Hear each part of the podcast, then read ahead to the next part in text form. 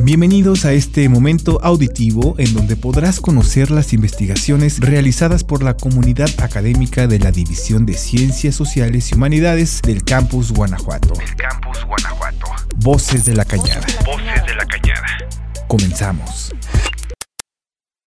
¿Qué tal? Bienvenidos a Voces de la Cañada, programa de divulgación de la División de Ciencias Sociales y Humanidades. Esta es una producción de radio, televisión e hipermedia de la Universidad de Guanajuato.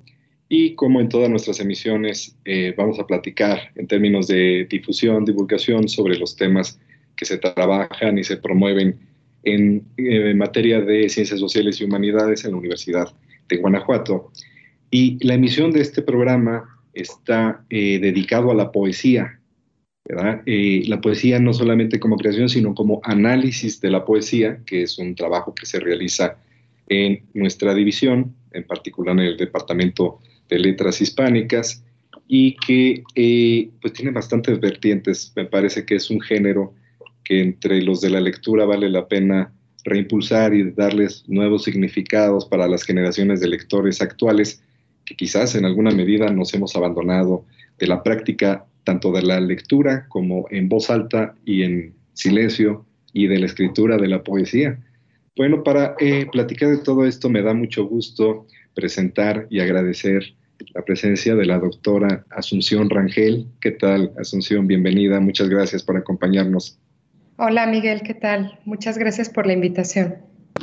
Eh, rápidamente eh, voy a presentar a la doctora Rangel. Ella es profesora del Departamento de Letras Hispánicas de esta Universidad de Guanajuato, donde imparte cursos de poesía latinoamericana, teoría poética, literatura mexicana y latinoamericana de los siglos XIX y XX. Es doctora en letras mexicanas por la Universidad Nacional Autónoma de México, miembro del Sistema Nacional de Investigadores desde 2013, eh, autora de los libros La pulsión por el viaje de José Emilio Pacheco, su periplo al romanticismo, y Pacheco, precisamente en una colección de divulgación sobre la obra este importante escritor mexicano. Y eh, hay que añadir, ella es directora de un programa de fomento a la lectura que ha sido bastante exitoso en Guanajuato y que pues ahorita vamos a mencionar algunas este, cuestiones sobre ella. Entonces, eh, tiene como tema de investigación la obra de José Emilio Pacheco, pero actualmente eh, cuestiones de poesía. La poesía en un autor, especialmente un autor latinoamericano, chileno, Raúl Zurita, vamos a platicar, pero el tema nos sirve como para una introducción, para platicar un poquito sobre este género que, bueno, como punto de partida podríamos decir, se me hace que antes estaba más presente en la cultura casi cotidiana del mexicano, ¿no? Nuestros abuelos circulaban poesía, escribían o se refriteaban o fusilaban poetas para eh, mantener el romance, o había una cultura más, y yo me acuerdo que en otras generaciones la presencia de Amado Nervo eh, y otro, eh, eh, otros poetas de la época y en la formación también. Y actualmente con estos esfuerzos de impulsar la lectura, eh, nos vamos más sobre la prosa. Me imagino que tú también has visto, eh, has trabajado el asunto de la poesía. ¿Cómo está el tratamiento de, la poesía actualmente? ¿Tú cómo lo ves en general en la cultura, digamos, promedio de nuestra sociedad? Bueno, Miguel, pues antes de comenzar, pues eh, reiterarte mi agradecimiento por, por, abrir este espacio tan importante de, divulgación de lo que hacemos en, en la Universidad de Guanajuato y, particularmente en el, en el, Departamento de Letras Hispánicas. Este, efectivamente, este, yo tengo ya un rato coordinando el, el, programa de fomento a la lectura y pues hemos estado trabajando en algunas primarias de, de Guanajuato Capital. Y bueno, la, labor de, divulgación o de incentivarle a, los niños y a las niñas el gusto por la lectura de lo que sea ha sido algo, algo fundamental. ¿no? A ver si en un momento más tenemos un poco de espacio para hablar de eso. Fíjate que ahorita que hablabas de este asunto de cómo la poesía estaba, por decirlo de alguna manera, muy a la mano, ¿no? muy al alcance de, de todas y de todos, estaba yo recordando una conferencia que dio Carlos Monsiváis para la cátedra Alfonso Reyes del, Tecnológico de Monterrey, que están por ahí colgadas en YouTube, en donde, además de que te impresiona un montón que alguien como Carlos Monsiváis se sabe de memoria muchísimos poemas, pues él también se duele un poco de, de cómo no es ya algo que, que, nos sepamos al dedillo, ¿no? Él habla precisamente de, de las abuelas, los abuelos, los, la familia que, que, conocía, se conocía los versos de memoria, ¿no? Entonces estaba, según él, muy incorporado a nuestra cotidianidad, a, nuestra, a nuestro contacto cotidiano con las personas, ¿no? En opinión de, del adoradísimo Carlos Monsiváis, que es además un excelente cronista, este, en la pérdida, por decirlo de alguna forma, de este uso común de la poesía en las conversaciones, en las reuniones, en los diálogos con las amigas y los amigos, se debió a un cambio un poco abrupto entre la poesía del siglo XIX y la poesía del siglo XX. La poesía del siglo XIX tiene una rima más o menos predecible, ¿no? Tiene estas cosas que se llaman pies métricos que espero que tú y quien nos escucha haya tenido la fortuna de hacer estos análisis como con onditas, ¿no? Abajo de los versos para decir, ay, son ocho sílabas, son siete sílabas, son ocho sílabas, ¿no? Y la, y la rima, ese, ese metro muy cortito de siete, de cinco, y la rima ayudaba mucho a que te aprendieras los poemas de memoria. Entonces, en opinión de Carlos Monsiváis, que por supuesto que está dialogando ahí con muchos estudiosos de, la poesía, en el 20 esto se rompe. Ya no hay un metro regular, ya no hay una métrica predecible, eh, y eso dificulta que lo podamos memorizar para después repetirlo. ¿no? Es, yo les recomiendo mucho que, que, si tienen tiempo y ganas, se vean las tres conferencias que tiene Monsiváis en, en la página de, de, YouTube de la Cátedra Alfonso Reyes, que además es un excelente, excelente conversador, ¿no? Es un tipazo que está hablando además con mucho amor y mucho conocimiento de la poesía mexicana del siglo XIX y XX. Y bueno, fíjate que el, también creo este, que podrá servir para, para esta, esta plática aludir a mi gran amor que es José Milo Pacheco, como ya lo has mencionado. Este, Pacheco publicó un, inventario durante muchos años en la revista Proceso y bueno, también se publicó en otras revistas, ¿no? en, otras, en otras publicaciones de, sobre literatura. Y recuerdo mucho una, una, crónica que escribió en donde decía una cosa bien interesante, ¿no? Que se pregunta, ¿no? ¿Qué sería de nosotros si de la poesía supiéramos lo mismo que sabemos de fútbol, ¿no? La historia de los equipos, las alineaciones, los campeonatos, las copas, etc. Entonces ahí Pacheco se duele un poco de este del poco conocimiento de, que, que se tiene ¿no? de, de, los poetas, de, de, la poesía, de las corrientes, de los grupos, particularmente de la poesía. A mí me da por pensar que la poesía es difícil por esto que te mencionaba que recupera Carlos Monsiváis, ¿no? y porque los elementos que, que tenemos las, las frases que tenemos ahí a veces son difíciles de asir, ¿no? como esta agua que se nos escurre entre los, entre los dedos cuando la queremos agarrar, porque no sabemos muy bien de qué se está hablando. La poesía es ambigua, puede ser esto, puede ser aquello. Yo tengo por acá algunos ejemplos anotados, ¿no? Hay un, un verso maravilloso de, de Dante, quien cumple este año 700 años de muerto, ¿no? El autor de la comedia, donde este, en voz de Virgilio, que es un poeta importantísimo también, bueno, les cuento brevemente que la comedia narra el periplo ¿no? de Dante por el infierno, el purgatorio y el paraíso.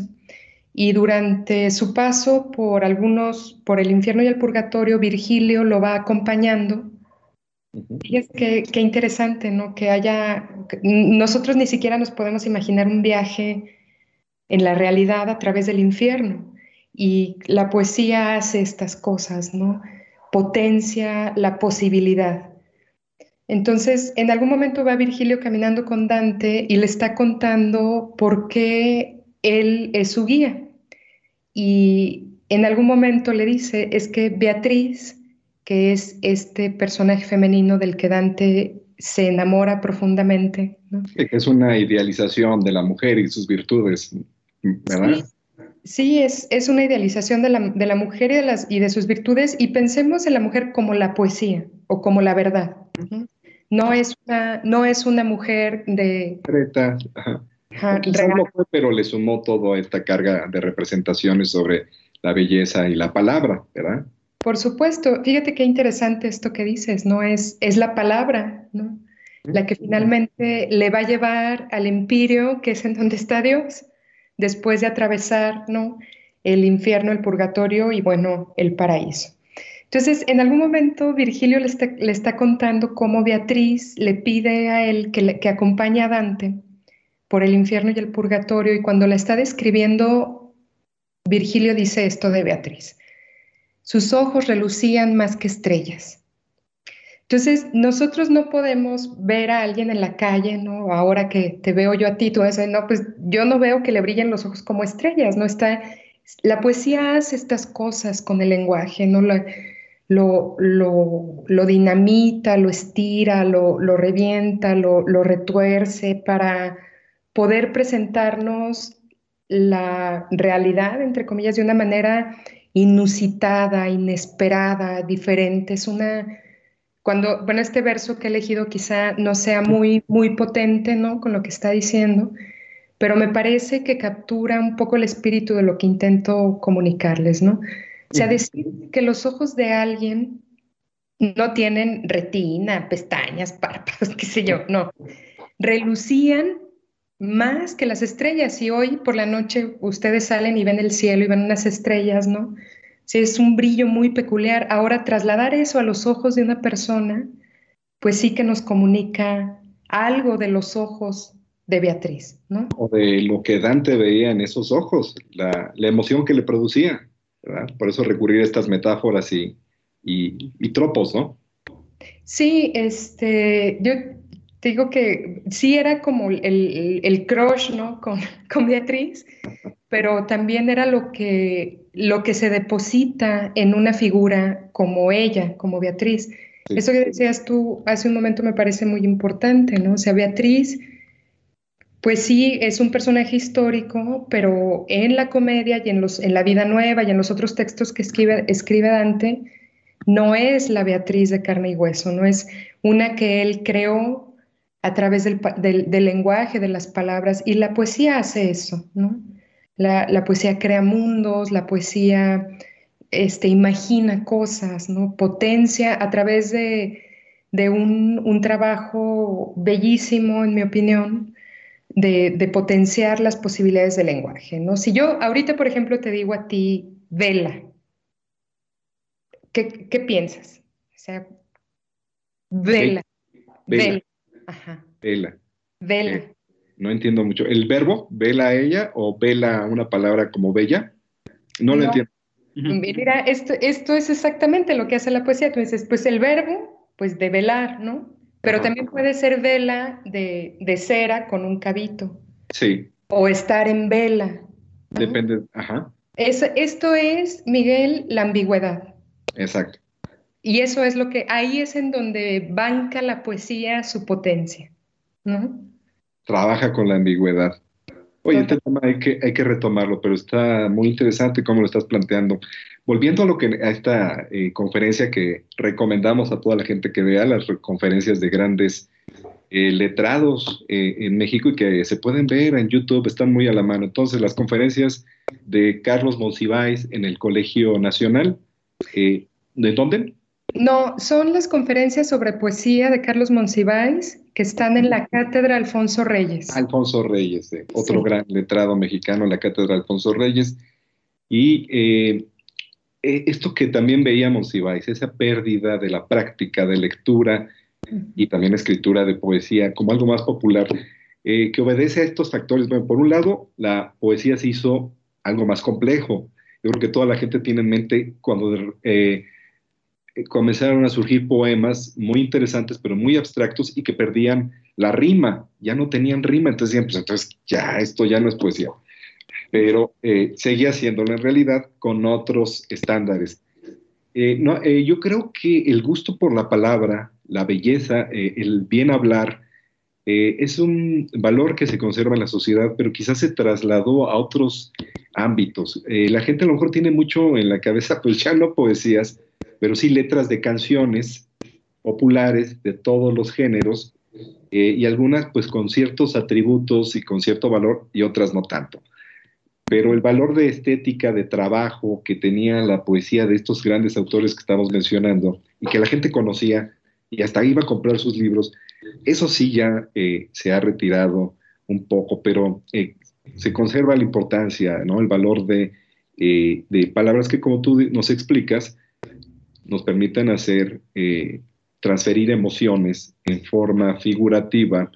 Y esto último que mencionabas es, sumamente interesante, la ambigüedad, no definiciones precisas, sino cuestiones que nos dejan abierto, ¿no? Queda abierto a, a lo que quiera interpretar o pueda o vaya interpretando de forma variable el lector en cada momento, porque pues ahí se está jugando con la sensibilidad de quien está leyendo poesía, ¿verdad? Sí, y mira, también, este, o sea, sí me, gustaría como ahondar un poco en esto que señalas de que los poetas comunican emociones y las emociones también son conocimiento, ¿no? También son, son formas de generar conocimiento. La poesía comunica pensamiento, comunica reflexión. Este, creo también, Miguel, que además de esto que Monsiváis señala sobre el cambio abrupto que hay entre la poesía del siglo XIX, seguramente todas y todos tuvimos que alguna vez recitar un poema algún día festivo, ¿no? En la primaria, qué sé yo. Entonces, sí era una cosa de un verso chiquito con rima para que lo pudieras memorizar y decir. Entonces, en el siglo XX esto cambia, ¿no? Y es un poco más complicado. También pienso que la poesía empezó a escribirse para los poetas. ¿no? O sea, hay, una cosa ahí de, libresca, ¿no? Del, de la torre de marfil, del arte purismo, ¿no? Por ejemplo, si yo te digo ahora un versito diametralmente opuesto entre el mismo poeta, José Gorostiza, ¿quién me compra una naranja para mi consolación? Dicen las canciones para cantar en las barcas. Y en el otro extremo están los primeros versos de Muerte sin fin. Se ve, ¿quién me compra una naranja para mi consolación? Eso es algo que podemos, que es asequible para, pienso, ¿no? Para todas y para todos. Y en las antípodas de esto está la entrada de Muerte sin fin, que ve la complejidad.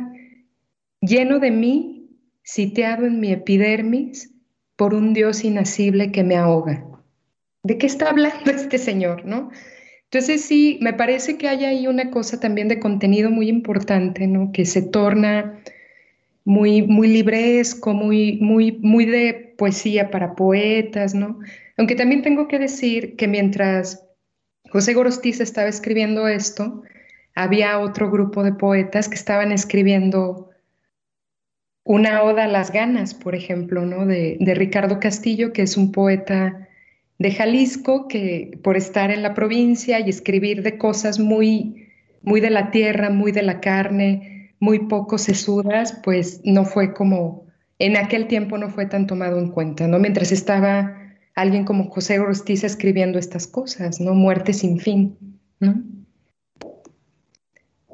Se conserva, eh, pues vaya, poesías en cualquiera de estos casos es un es una construcción eh, utilizando la palabra para construir sentidos, reflejar la experiencia del sentimiento. Esto que tú dices es conocimiento, es la experiencia de haber lidiado con conocimientos y entonces ya se establece a través de la palabra y con variaciones importantes, eh, la métrica, el ritmo, eh, ese crear esa estética que puede ser con o sin rima, pero persiste, digamos, a la manera de Becker.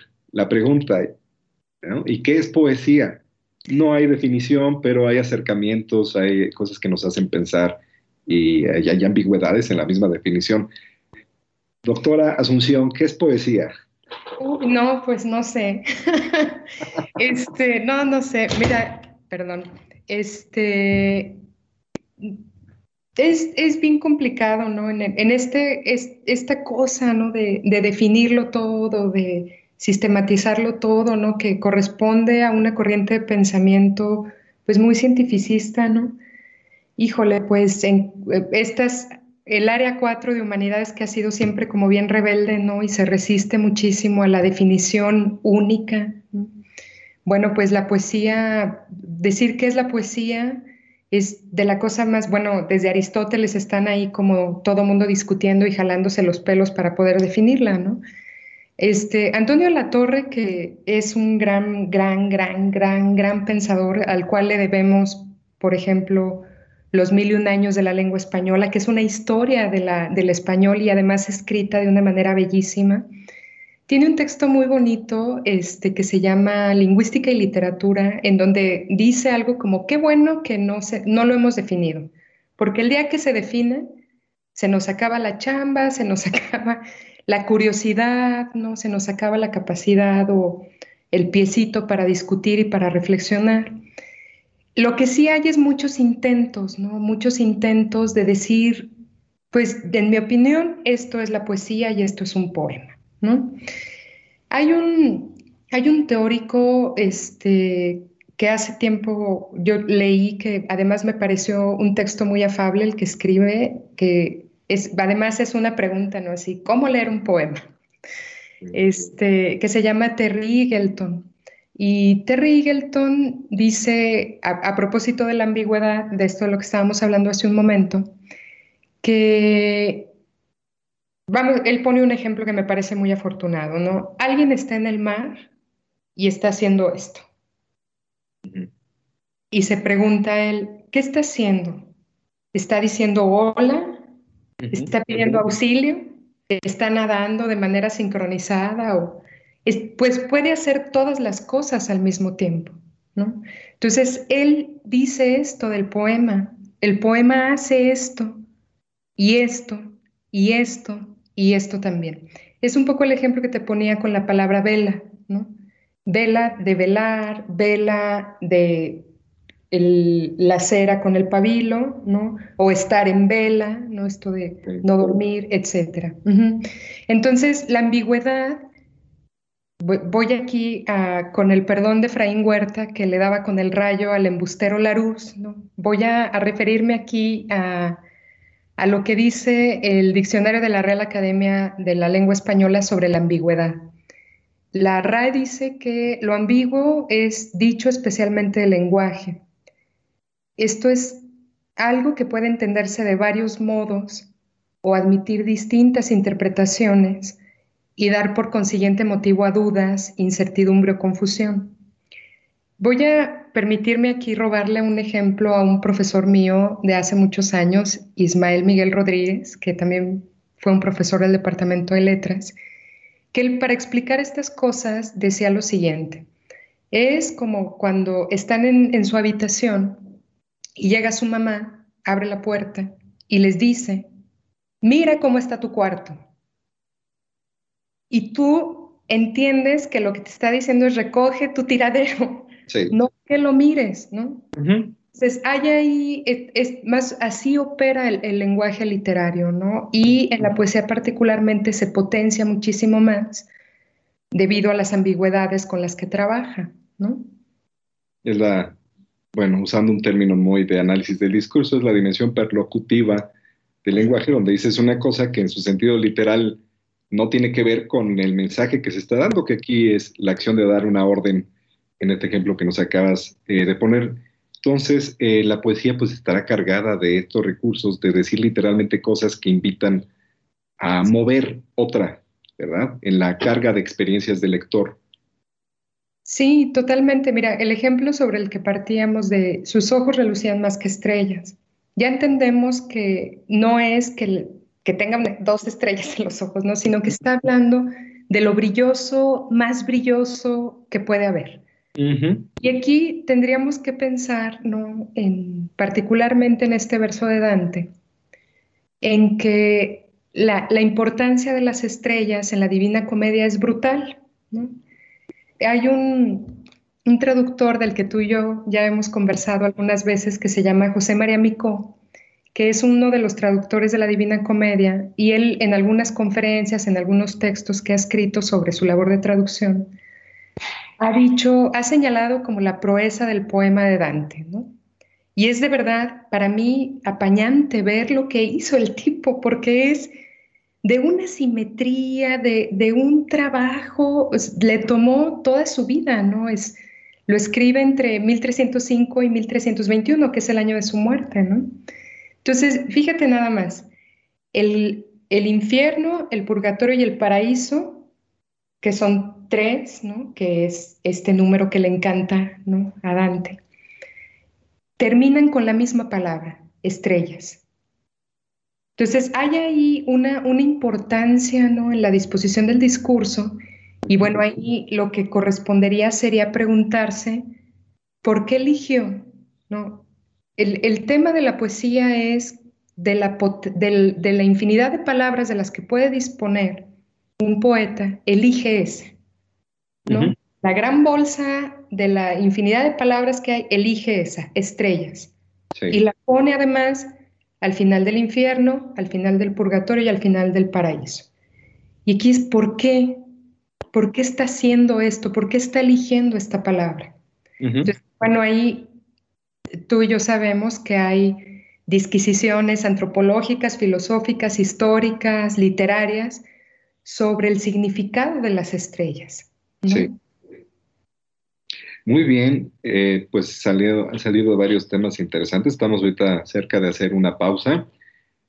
Eh, pues nos has presentado un panorama muy completo y muy, eh, aparte también presentado de manera muy amena y que invita mucho a acercarnos. Quizás al final platicamos un poquito de estrategias para acercarnos, o Alguien que quiera conocer de la edad que sea el lector joven, maduro, mayor, qué poetas, con qué poetas poder entrar para recuperar, o la presencia de, eh, algunos poetas que sin que nosotros lo sepamos están en la cultura popular, que son recuperados en canciones de todo tipo, o volviendo a los grandes, grandes clásicos como Dante, que nos he referenciado varias veces ahora que está por cumplir, eh, que eran 700 años de la Divina Comedia, que está en el imaginario, todos ubicamos de qué se trata, pero eh, acercarse a esa lectura ya sería una empresa un poquito complicada. Pues hay muchas entradas y aparte estos autores que estás eh, leyendo, José Emilio Pacheco, que es muy conocido por todos nosotros, no como poeta en mi caso, yo nada más lo conozco como narrador, eh, y Raúl Zurita, del cual habrá que mencionar algo. pues vamos a hacer una pausa, vamos a continuar esta plática con la doctora Asunción Raquel sobre la poesía. Regresamos a Voces de la Cañada. Gracias por acompañarnos. Estás escuchando Voces de la Cañada. Una pausa y volvemos. Estamos de vuelta. Voces de la Cañada. Voces de la Cañada. Continuamos. Regresamos a Voces de la Cañada estamos platicando con el doctor Anuar, Anuar Jalife Jacobo sobre el movimiento estudiantista y nos quedamos en que íbamos a platicar un poquito acerca de sus voces, ¿no? De, de los estudiantistas. ¿De qué hablaban que son tan estridentes? Doctor, muchas gracias. Sí, sí, gracias, gracias, este, Ángeles. Eh, te decía antes del corte que quizás eh, el tema donde se puede sintetizar todo, o, el espacio, mejor dicho, donde, donde, donde eh, se conjuran todos los motivos estridentistas, es la ciudad. Eh, la ciudad va cobrando carta de naturaleza literaria en México, pues desde el siglo XIX, sobre todo con, con novelistas, ¿no? Como Lizardi, eh, eh, o, cronistas, ¿no? Después, que van dando cuenta de esa nueva, nuevo espacio moderno que están haciendo y que no existía antes. Y eh, digamos que es hasta la llegada del estrientismo que la ciudad se presenta ya no como un paisaje o como un personaje, sino se presenta como un espacio, como un territorio poético donde es desde el cual es, es posible transformar la literatura y transformar la vida. Es decir, la ciudad es la dadora de las nuevas imágenes, es la que crea nuevos personajes sociales, es la que transforma la sensibilidad misma humana y eh, pues crea algo completamente distinto, o eso es lo que ellos piensan.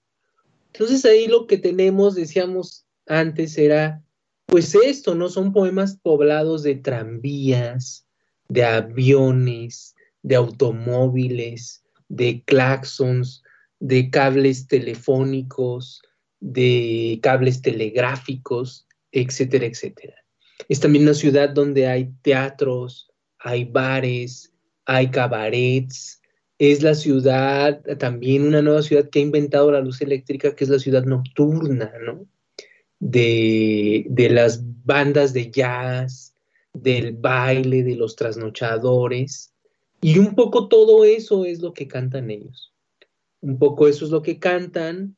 Eh, y en ocasiones todas estas novedades eh, tecnológicas, digamos, se combinan con novedades sociales, decíamos como la presencia de los movimientos obreros, la presencia de esos nuevos actores, ¿no? Como los sindicatos, eh, hechos como las huelgas, eh, la presencia ya de la Unión Soviética, del discurso socialista. También eso tiene lugar en, en el arte y la poesía estridentista. Y un tercer punto de contraste es me parece a mí, desde una mirada muy personal, eh, que todo eso está contrapuesto a una cierta nostalgia y a un cierto temor de qué va a pasar con todo esto nuevo.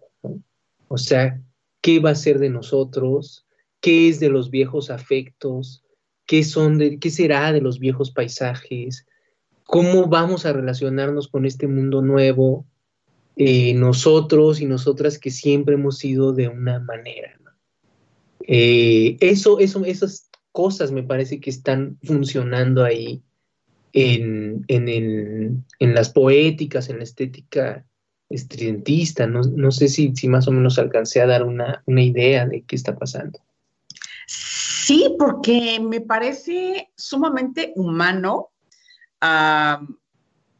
y, con lo que estamos viviendo, ¿no? 100 años este, después de ellos, eh, creo que mucha gente se va a sentir identificada con este movimiento y, ojalá que se animen, ¿verdad?, este, a leer algo sobre, sobre ellos, meterse también en su, en su mentalidad, porque nos toca, ¿no? Hoy en día eh, eh, las familias, em, las parejas, ¿no? Este, eh, como dirían, amor en tiempos del COVID, ¿no? Este, eh, eh, los, alumnos que extrañan a sus compañeros, que quieren socializar, así va a ser, ¿no? Este, el, mundo en, futuras, ¿no? Este, décadas. ¿Qué va a pasar, verdad, con, con la cultura mexicana del abrazo, del apapacho, este, todas estas cosas que están este, cambiando, las, las, tecnologías que ahora, bueno, ya definitivamente entraron en, en, nuestras vidas. Eh, unos nos resistíamos, ¿verdad?, a los teléfonos, eh, que al final de cuentas también es como lo que ellos decían, ¿no? La parte de la tecnología, ahora los, los cables, no, no, no de teléfonos, pero sí los megacables o los, los cables de internet qué impresión, ¿no? Porque al final de cuentas son 100 años después, pero creo que hoy nos preguntamos este, algo sobre eso y creo que podemos entender a los estudiantistas, pero fehacientemente, ¿no? O sea, maravillosamente. ¿Cómo, cómo ves esto? ¿Estoy equivocada o más o menos por ahí va? No, yo creo que, yo creo que apuntas bien, apuntas bien, ¿no? Eh, su actualidad su actualidad quizás no esté en las respuestas que alcanzaron a insinuar, sino en las preguntas, ¿no? Ellos tratan de indagar en, ese tiempo que sienten con mucha violencia, yo pienso, eh, eh, como un tiempo nuevo. Eh, y digamos que, se debaten entre dos actitudes, ¿no? Eh, Evodio Escalante, que es un investigador mexicano que ha, estudiado, ha dedicado páginas al estudiantismo, en algún momento recupera algunas ideas de, un crítico apellidado Yankelevich, que piensa que la vanguardia hispanoamericana oscila entre la modernolatría, el culto al progreso y el pesimismo. Mm, que, se pueden definir los movimientos de vanguardia en esas dos posturas. Y Evodio apunta, y, por lo que yo leo estoy eh, completamente de acuerdo con él, en que el, el estridentismo está a la mitad, está atravesado por las dos actitudes.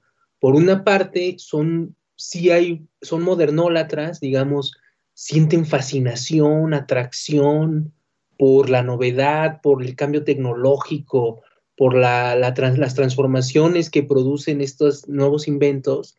Y por el otro, hay un halo de incertidumbre, de pesimismo, de nostalgia a veces, de eh, qué va a pasar con la vida, qué va a pasar con lo humano qué va a pasar con los viejos afectos en esta condición.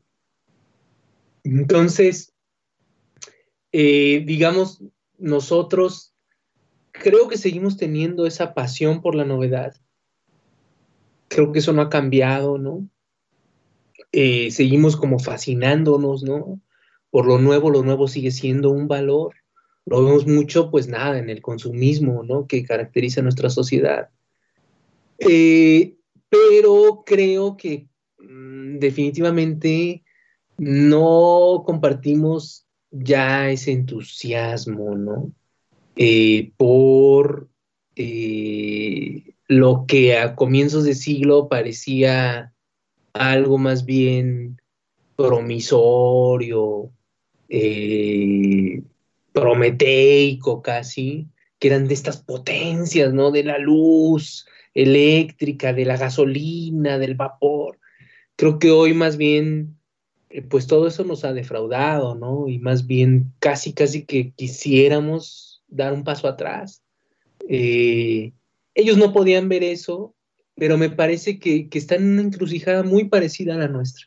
Como, como tú bien dices, hoy nuestros problemas a lo mejor son los de la virtualidad, los de las intervenciones corporales, eh, unas cosas que ellos no imaginaron, pero que yo pienso que tienen su raíz ahí, que tienen su raíz ahí, y tal vez yo pensaría, eh, como, como, como le escuché alguna vez a, a, un poeta, Eduardo Milán, ¿no? que, eh, que decía que de ninguna manera, por muy revolucionaria que fuera nuestra época en cuestiones tecnológicas, no se comparaba a cómo la sintieron las sociedades del tránsito del 19 al 20. ¿no? Entonces, eh, creo que ellos son una voz muy elocuente de esa sensación de vértigo, ¿no? de ese cambio eh, de un invento como la luz eléctrica, que no nos podemos imaginar lo que es. ¿no? sí, lo que pudo trascender, ¿verdad? Para las, personas.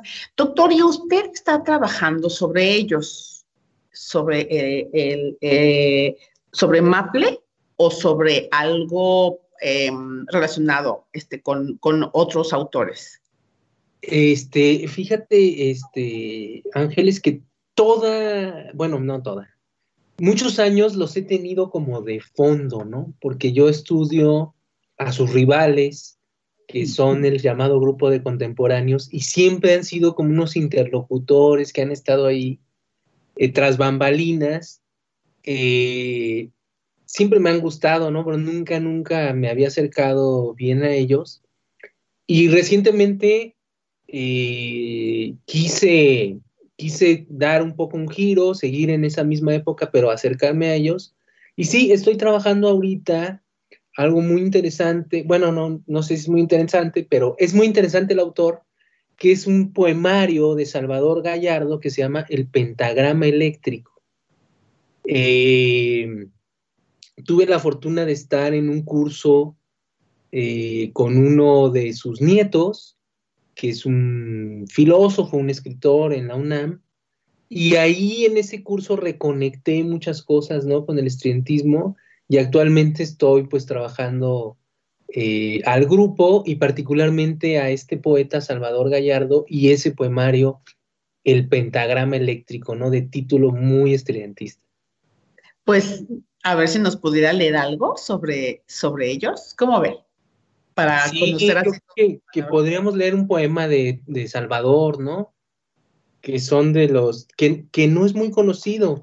Maple Arce, digamos, se lleva todos los reflectores, pero tal vez podamos dar una idea. Y aprovecho para hacer comerciales, ¿no?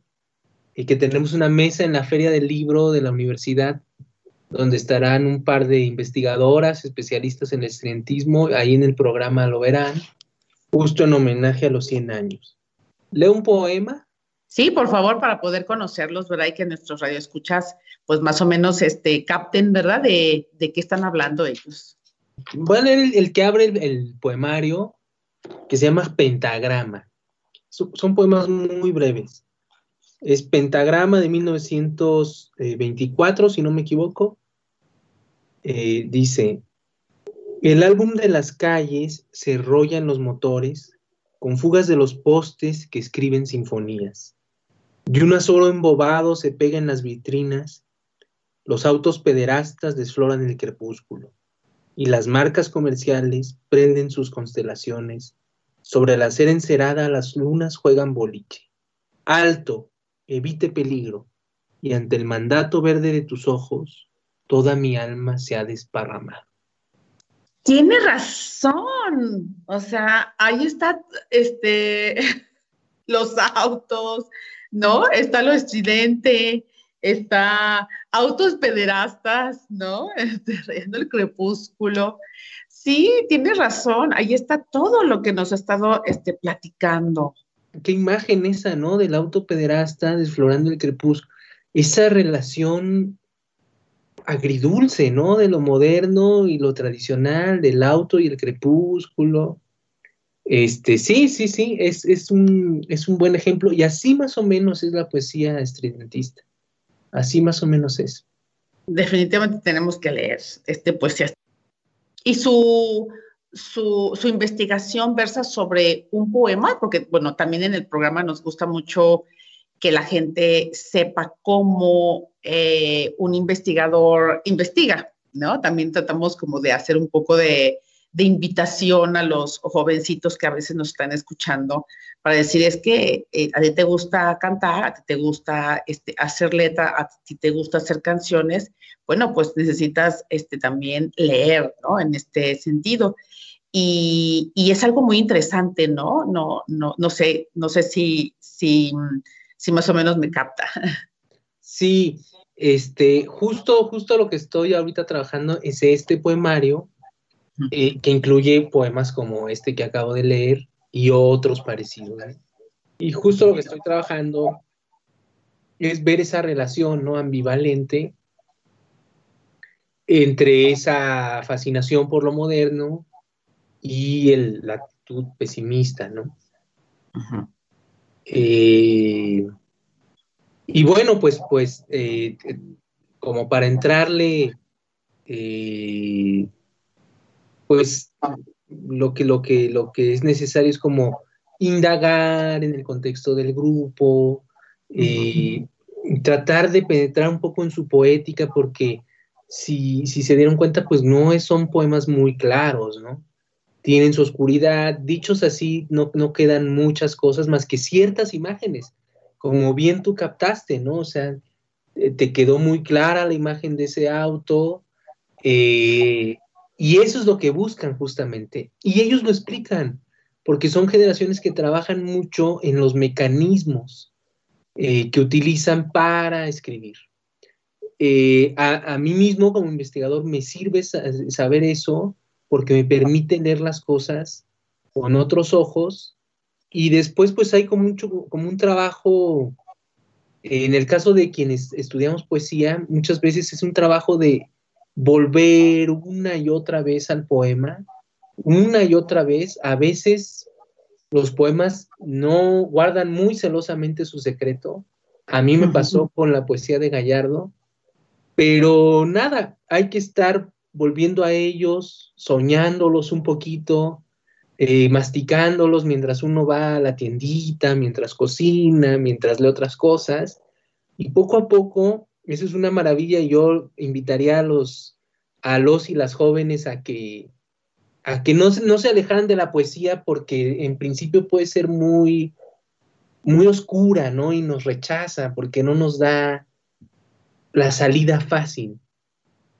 Nada, a que vuelvan una y otra vez y justamente a veces en esa zona gris, en esa zona oscura, donde no entendemos, donde algo no, no nos cuadra, es donde podemos hacer los mayores hallazgos. Y en algún momento el poema, leyendo otras cosas, investigando, eh, analizando, se abre, se abre. Y algo bonito de la poesía es que en ese abrirse siempre revela una parte, pero otra, eh, Ángeles, siempre la va a dejar oscura. Y eso, eso es muy estimulante, ¿no? Es como un juego eh, que se disfruta mucho, se disfruta mucho, o quienes leemos poesía, es, eh, hay mucho, esa es una sensación muy placentera, ese, ese, ese siempre tener algo por descubrir y ese siempre poder tener un, hallazgo. Es que estás eh, desentrañando, ¿verdad? El pensamiento de una persona, como les digo yo muchas veces a, mis alumnos, estamos leyendo a una persona que no está aquí, ¿verdad? Que falleció hace muchos, muchas décadas a lo mejor, y que estamos descubriendo su pensamiento para ver si podemos conectarnos, ¿no? Este, con ellos. ¿Tú qué les dirías, por ejemplo, a los jóvenes cuando te dicen, y, como, y eso como que para qué? Porque es muy clásico, ¿no? Que uno está súper emocionada, ¿verdad? O emocionados este, con, con una, un poema, con un relato, con una película, con una pintura, y siempre te dicen, ¿y eso como que para qué? ¿No? Este, y, y hay veces en que requiero como que del apoyo, ¿verdad? De otros, de otros, eh, sobre todo filósofos, literatos y demás, que, me, que nos convenzan ¿no? de, de, esta situación y que aprovechando pues el micrófono, ¿qué les dirías, ¿no? En ese aspecto. Ay, Ángeles, ahora sí que me pones en un problema, no, sabría qué decirles. Sí, yo, tú, tú di, ¿por qué te gusta? ¿Por qué te gusta estar ahí, no? Sí, yo pienso que, que esto para qué es, es una pregunta muy difícil, creo que aplicado a cualquier cosa, ¿no? ¿Y esto para qué? Eh, yo pensaría que en este, en, en nuestro contacto, ¿no? Con, con en, este caso con la literatura, lo que se abre es eh, un espacio, yo pensaría en principio, para la curiosidad. Y creo que eso vale para cualquier tipo de investigación, no solo en humanidades. Cualquier tipo de investigación requiere de, nuestra curiosidad, de nuestra creatividad. Y ya dependiendo de qué caminos eh, elijamos, pues también son espacios para la reflexión, para la crítica, para la autocrítica. Eh, no sé, yo, ¿para qué? Para nada realmente productivo, sino para eh, productivo en un sentido de, de algo mercantil, de algo eh, comercializable, de algo eh, que vaya a enriquecer a alguien económicamente. Eh, yo creo que, el para qué es porque esta parte pues nos reconecta con, lo que tenemos de humanos, ¿no? No, no podemos estar entregados nada más a explotar a la naturaleza, a explotar a los otros, a generar margen de ganancia, hay otras cosas, ¿no? Que, que, tienen que ver con nuestra interioridad, que tienen que ver con lo que nos hace humanos. Y bueno, poder, poder leer simplemente es ya dedicar una parte de nuestra vida a, ese espacio, ¿no? Que cada vez está más relegado, más soslayado, más vilipendiado. Y bueno, quienes tenemos la fortuna, la enorme fortuna de poder estudiar esto, eh, pues además de, hacerlo como, como, en nuestro tiempo libre o por recreo, eh, pues, pues podemos hacerlo de, de manera profesional y dedicar una vida a tratar de hacer nuevos lectores y de acompañar a los otros en este camino. Este, pero no sé. Exactamente, ¿verdad? Lo que queríamos escuchar todos. sí, es conocernos, conectarnos como seres humanos, porque verdaderamente eh, llenarnos de cosas que, que, sean valiosas, ¿no? No de, no de, no de sociedades, ¿verdad? O de, o de banalidades, reencontrarnos a nosotros mismos y creo que pues es una, una invitación que esperemos ver ahora con, con, la Feria del Libro, pues que los muchachos, los jóvenes se acerquen, descubran cosas de verdad, no se van a arrepentir. Los libros son muy confiables, son buenos amigos, no te decepcionan, ninguno te decepciona y pues ojalá, ¿verdad? Que, que, puedan este, acudir, escuchar, leer lo que nos está, eh, eh, ahora sí que, pues descubriendo, ¿no? A nuestros, a nuestros ojos el doctor este, Anuar. Y también léalo a él, porque sé que tienes cosas muy, muy interesantes. Tal vez este, en, un, en, una, en un siguiente programa podamos hablar ahora de lo que tú haces, ¿no? De lo que tú escribes, porque, bueno, sé que has sacado premios y bueno, pues también eso este, lo dejamos abierto para cuando tú quieras y nos puedas este, platicar también esto, porque también conozco jovencitos, ¿verdad? Que también andan interesados en escribir. Yo dije, bueno, pues entonces hay que juntar, ¿verdad? Con, con, con los másters y poder trabajar también eso, que les den consejos. Eso me parece como un, un buen foro y que lo podamos hacer aquí en el, en el programa de radio. Se nos está acabando el tiempo, pero este, eh, si quieres este, cerrarnos, este, algo que nos puedas, este, em, em, que no hayas dicho, que nos hayas, este, o que hayas dejado en el tintero, y, con mucho gusto te escuchamos. Este, no, nada más, nada más repetir el agradecimiento, Ángeles, la invitación a, estar en este foro. Eh, muy interesante, yo mismo he escuchado muchas cosas eh, que me han abierto como caminos en Voces de la Cañada. Entonces estoy muy agradecido.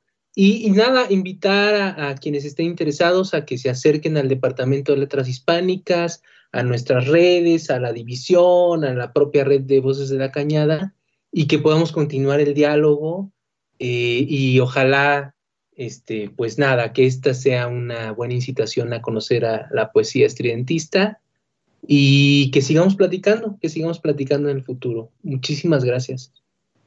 Muchas gracias este, a ti, este doctor, bueno, este Anuar, ¿verdad? Y ojalá que este, este programa, ¿verdad? Lo, lo hecho precisamente con mucho cariño para conectarnos a, las, a los eh, científicos, a los investigadores este, de, la, de nuestra querida universidad, pues con, con, la población, ¿verdad? En general, que también está muy ávida, ¿no? De, de escucharnos, de aprender. Yo sé que la gente que nos está escuchando al ratito va a empezar a buscar sobre estudiantismo y va a empezar a, leer y esa es la función, la función del, programa. Es un foro para ustedes, es decir, no, no necesitan invitación, ustedes nos pueden decir, quiero ir y aquí estamos este, eh, para, para recibirlos. Le agradezco muchísimo, doctor, que haya estado aquí con nosotros. Gracias a ti y gracias al público que nos escuchó. Bueno, pues eh, no me queda más que despedirnos. Agradezco a la producción, al doctor Miguel Ángel, al Departamento de Historia, que fue también ¿no? uno de los promotores de este programa, y a todos los que hacen este programa realidad. Le agradecemos mucho y nos vemos a la próxima. Hasta aquí el programa de hoy. Voces de la Cañada. Gracias por escucharnos. Voces de la Cañada, un espacio de la División de Ciencias Sociales y Humanidades del Campus Guanajuato. Campus Guanajuato. Voces de la Cañada. Voces de la Cañada. Hasta la próxima. Voces de la Cañada es una coproducción de Radio Universidad de Guanajuato y la División de Ciencias Sociales y Humanidades del Campus Guanajuato.